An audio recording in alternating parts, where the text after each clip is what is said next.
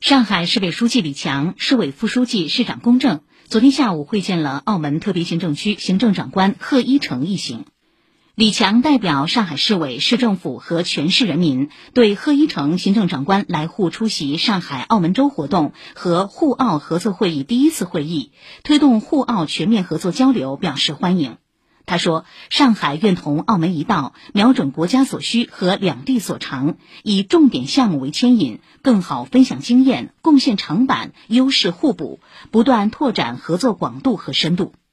贺一诚说：“希望以此次上海澳门周活动和沪澳合作会议举办为契机，进一步学习借鉴上海城市发展的好经验、好做法，不断深化双方在产业、金融、人才、旅游等各领域交流合作，更好融入国家发展大局，努力开创具有澳门特色的一国两制实践新局面。”